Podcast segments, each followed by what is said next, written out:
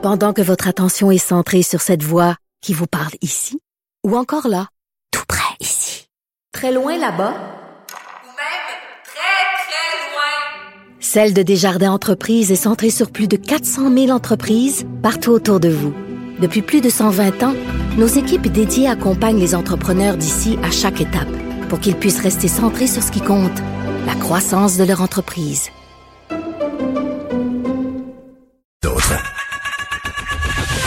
Geneviève Peterson. Une animatrice pas comme les autres. Cube Radio.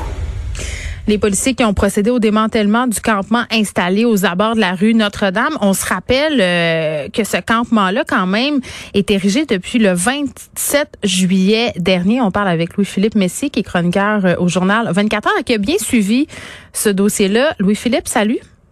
Bonjour Geneviève. Bon, euh, dans, le cas qui nous occupe, le cas euh, du camping Notre-Dame, euh, on avait quand même fait preuve de beaucoup de tolérance à la mairie de Montréal. la mairesse Plante qui incitait au dialogue, qui disait qu'il fallait trouver des solutions pour ces personnes-là qui se retrouvaient au camping Notre-Dame pour plein de raisons. Mais là, bon, il y a eu un incendie en fin de semaine. C'est ce qui a précipité la demande de démantèlement. les pompiers se sont rendus sur place je pense que le feu euh, avait pris naissance euh, dans une tente. Euh, moi, Louis-Philippe, j'étais sur cette impression que c'était assez bien organisé au camping Notre-Dame. Il n'y avait pas de prenage de drogue visible. On en a parlé par ailleurs une fois ensemble. Il n'y avait pas de niaisage. On, se voulait, ça se voulait une place paisible. Et là, tu étais sur place ce matin. j'étais là ce matin. J'étais là aussi hier. J'étais là avant-hier. Ça te donne une idée.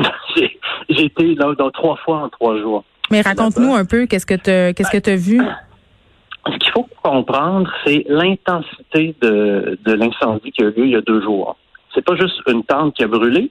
La tente en question était pleine de matériel euh, acrylique très inflammable. Euh, Souvent des cadeaux que les gens portaient, des couvertures et tout. Et le, couple qui vivait là stockait, stockait, stockait des choses. Et quand le feu a pris, ça a donné une espèce de gigantesque bûcher de plastique. Et même à quoi 5 à 10 mètres de distance, les tentes environnantes étaient brûlées. Ça donne une idée de la chaleur qui s'est dégagée de ça. Et heureusement, personne n'est mort. Mais ça a donné la frousse euh, à beaucoup de gens. D'autant plus que moi, ce qu'on m'a dit, c'est et ça, je l'ai pas vu de mes yeux, là, mm-hmm. il y a déjà eu trois autres incendies, beaucoup plus mineurs, là, euh, au cours du mois. Il y a eu quelques cas de surdose. Et faut comprendre, c'est que les campeurs avec qui moi j'ai traité comme journaliste, souvent à qui je parlais, mhm. c'était les plus organisés. Ils étaient tellement bien organisés que dès, je me souviens, dès le mois de, dès le mois d'août, ils étaient en train de penser à l'automne et l'hiver, comment ils allaient passer à travers. Et euh, eux, ils étaient prêts. Ils auraient très bien pu passer l'hiver-là. Euh, oui, parce qu'il y avait des chauffages d'appoint qui avaient été amenés, euh, puis quand même, ça aussi, ça contribuait au risque d'incendie, non? Euh, certains avaient du chauffage d'appoint, mais ceux, dont je te parle n'avaient même pas de chauffage d'appoint. C'est seulement des tentes très bien isolées. Le lit était surélevé. Euh, et jusqu'à maintenant, même lorsqu'il faisait moins 8, ils n'avaient aucun problème, même que leur sac de, couchage était de trop. Me disait-il. Et aussi, ce qu'il faut comprendre, toi et moi, on habite dans des, appartements chauffés. Mhm. il y a des gens là-bas à qui je parlais et que j'énervais un peu parce qu'eux me disaient, ça va être mon mon huitième hiver dehors. Donc, pour moi, c'est la routine.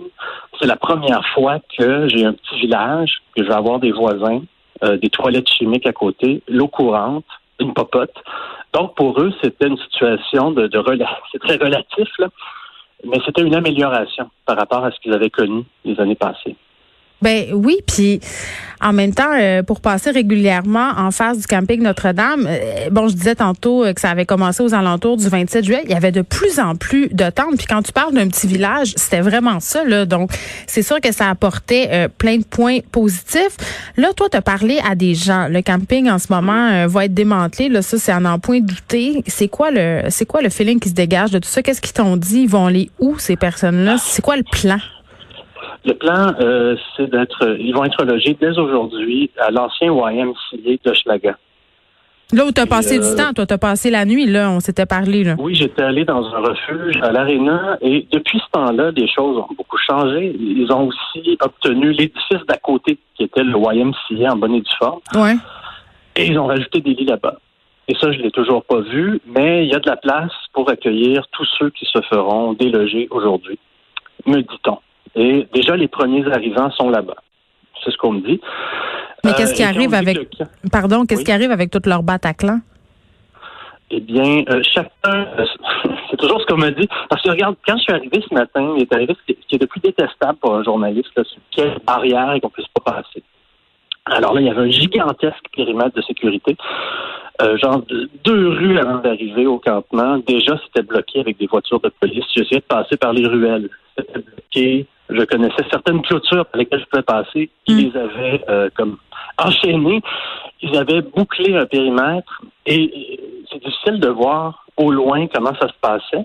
Mais ce qu'on m'a expliqué, c'est que chacun avait droit à deux sacs pour aller au refuge. Le reste de leurs affaires sont censées être numérotées, donc identifiées. Et une fois que les résidents du campement sont partis, là, la ville et je ne sais pas trop qui est censé procéder à un rangement des affaires de chacun dans des espaces clos afin que tout le monde puisse récupérer ses choses euh, au mois de mars.